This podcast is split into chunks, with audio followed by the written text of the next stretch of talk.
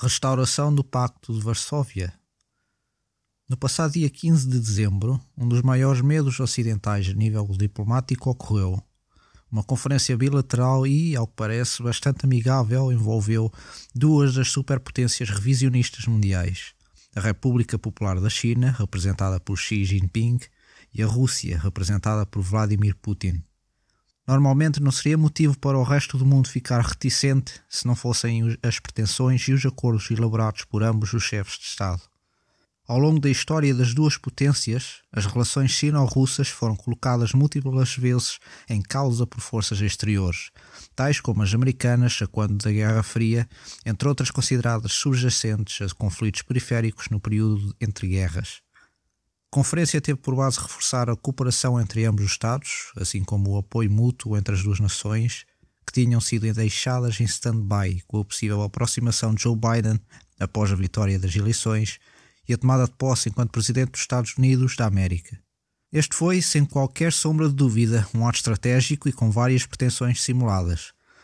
Não só pelas vantagens que o apoio mútuo oferece, como também pelos pressupostos estabelecidos e assentes que, lendo as entrelinhas das entrelinhas, desejam a descredibilização da NATO, assim como de vastas estruturas pertencentes ao Ocidente, se quisermos ver as coisas de uma forma mais realista e pragmática. Como consequências quase que instantâneas, conseguimos denotar um certo renascer do Pacto de Varsóvia, de forma a enfraquecer toda a força e impacto que a NATO criou com a sua fundação, que ainda confirma com as suas intervenções e mediações.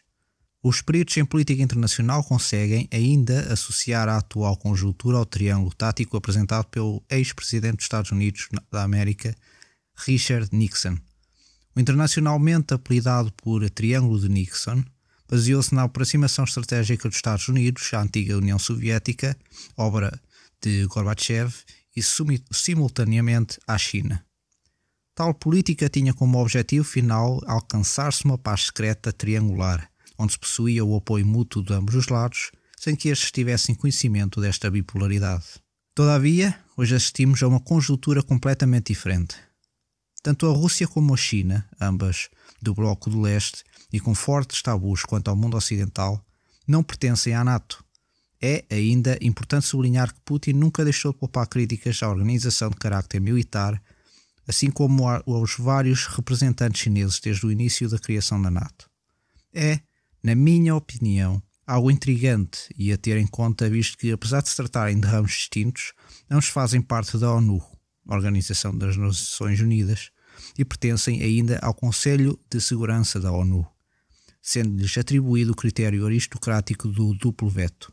Através desta comum aversão à NATO, uma possível aliança militar sino-russa nunca saiu de cima da mesa. Porém, apesar de nunca ter alcançado qualquer acordo prático, nunca esta relação esteve tão próxima principalmente com a conjuntura ucraniana, um tema exposto igualmente na conferência e explorado de forma trabalhosa. Presumível que tal vontade se deva, principalmente, ao afastamento dos Estados Unidos da América com a Rússia, no seguimento da Guerra Fria e, ainda, às hostilidades permanentes entre os Estados Unidos da América e a China, por motivos ideológicos, essencialmente. Os conflitos asiáticos, africanos e até americanos auxiliaram na ruptura das relações dos Estados Unidos da América com a Rússia dadas as posições distintas e fortemente defendidas por ambas. As relações entre a China e os Estados Unidos da América seguiram pelo mesmo caminho, apesar de possuir menos historial. O das posições contraditórias, tanto a nível político como económico, através do embargo comercial iniciado pela administração Trump em 2017 aos produtos provenientes da China através da fixação de tarifas extra e, ainda, na área militar, se incluirmos o problema de Taiwan. Assim, com todas estas divergências e hostilidades, Putin e Xi Jinping, putativos democratas que afirmam possuir uma relação à base da promoção de valores multilaterais, almejam iniciar uma nova etapa no mundo leste. Uma aliança conjunta, militar e capaz de substituir a NATO, retirando-lhe a autoridade através de um maior poder de intervenção. Podemos ainda prever que a ascensão da China e seu fortalecimento, a desvalorização chinesa para a coexistência de direitos humanos, as reivindicações territoriais no Mar do Sul da China, a política de hard power da Rússia, as milícias antidemocráticas russas, o expansionismo russo, os mísseis russos de calibre 9M729 prestes a ser instalados no território europeu, violando o tratado pré-existente com os Estados Unidos da América desde a era Reagan. São tudo práticas que infringem os princípios democráticos do Ocidente e, consequentemente, dos Estados Unidos, quase desde o início da criação destes três Estados. Contudo, há que reconhecer a veracidade de um dos argumentos expostos por ambas as potências, o da inércia e estagnação da NATO. Raras são as intervenções da NATO. É necessário ter em conta a Carta do Atlântico Norte e todas as suas cláusulas, dado serem a base desta organização. Todavia, não devia pesar mais uma necessária e urgente intervenção militar face a meras burocracias. Múltiplos conflitos foram deixados de parte por parte das forças interventivas e vidas foram colocadas em causa. Pelo quê?